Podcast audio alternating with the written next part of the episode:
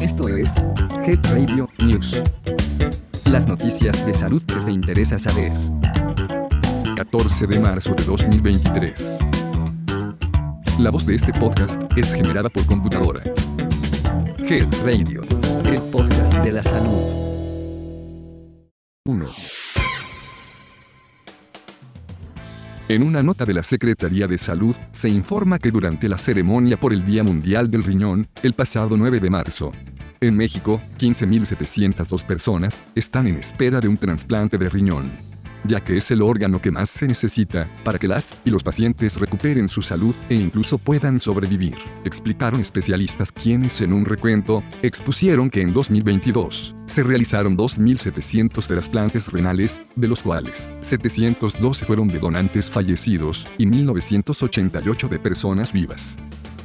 Los especialistas coincidieron que padecimientos como la diabetes, hipertensión arterial, síndrome metabólico, enfermedades congénitas y abuso de fármacos pueden ocasionar enfermedad renal, considerada un problema de salud pública, debido a que es una de las primeras causas de muerte en el país. El director general del Centro Nacional de Trasplantes, José Salvador Aburto Morales, indicó que uno de los compromisos del centro es generar políticas públicas para fortalecer la donación cadavérica, debido a que es más costo efectiva. Alma Rosa Marroquín Escamilla, la secretaria de Salud de Nuevo León, dijo que los trasplantes de órganos y tejidos representan una de las mejores opciones terapéuticas para salvar vidas frente a enfermedades crónico-degenerativas.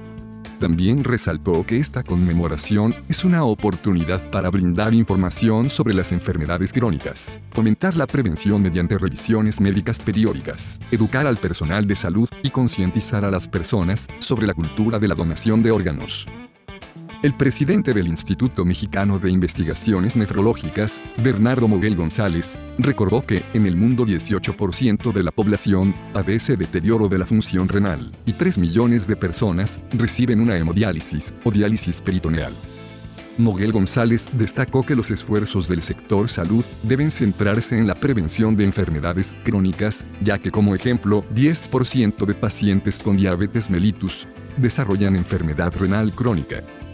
Te invitamos a escuchar el episodio Cómo prevenir la insuficiencia renal, donde el doctor Miguel Rosas nos comparte importante información al respecto. 2. A través del Programa para el Bienestar Integral de los Pueblos Indígenas, el Gobierno de México invierte 28.3 millones de pesos en 164 proyectos de fortalecimiento y ejercicio de la medicina tradicional el secretario de Salud, Jorge Alcocer Varela, dijo que también se invierten 10.600.000 pesos al plan de integración y formación de promotores comunitarios de medicina tradicional para apoyar a 129 personas que realizan acciones de prevención y comunicación en las comunidades indígenas y afromexicanas del país. De conformidad con lo estipulado en la ley del Instituto Nacional de los Pueblos Indígenas.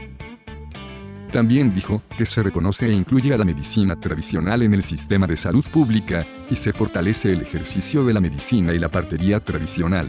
Con el objetivo de ampliar el acceso con pertinencia cultural, se impulsa la investigación sobre herbolaria y prácticas tradicionales de los pueblos indígenas y afromexicanos, y se promueve la difusión y preservación de la medicina tradicional, en colaboración con las comunidades se informó sobre la apertura del Hospital de Medicina Tradicional en Calpulalpan, Oaxaca, uno de los más representativos de la entidad, que coadyuvará en la preservación de los saberes ancestrales indígenas.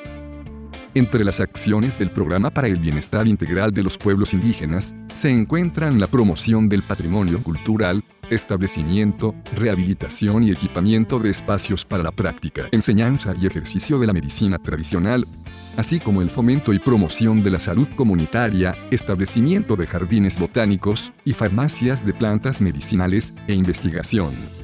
¿Y tú, conoces algún método de medicina tradicional que se use para curar algún padecimiento? 3. Cada hora, una mujer pierde la vida en Latinoamérica, debido a complicaciones en el embarazo, parto o puerperio. Pero la gran mayoría de estas muertes se podrían evitar.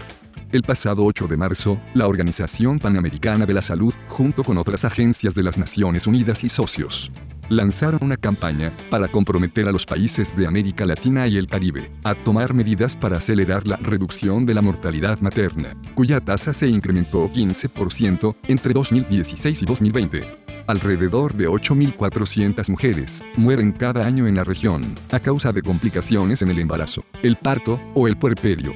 La hipertensión en el embarazo, la hemorragia y las complicaciones por aborto inseguro son las causas más comunes.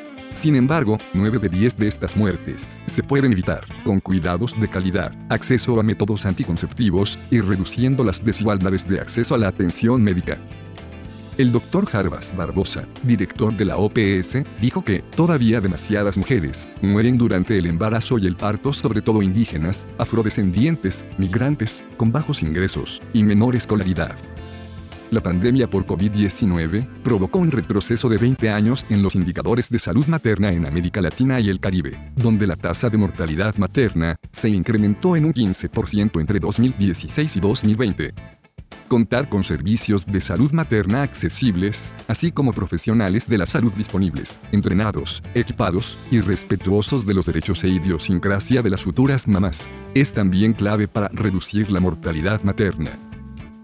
La meta comprometida para el 2030 por los países de la región, en la Agenda de Salud Sostenible para las Américas de la OPS, es alcanzar una tasa de mortalidad materna de menos de 30 muertes por cada 100.000 nacidos vivos.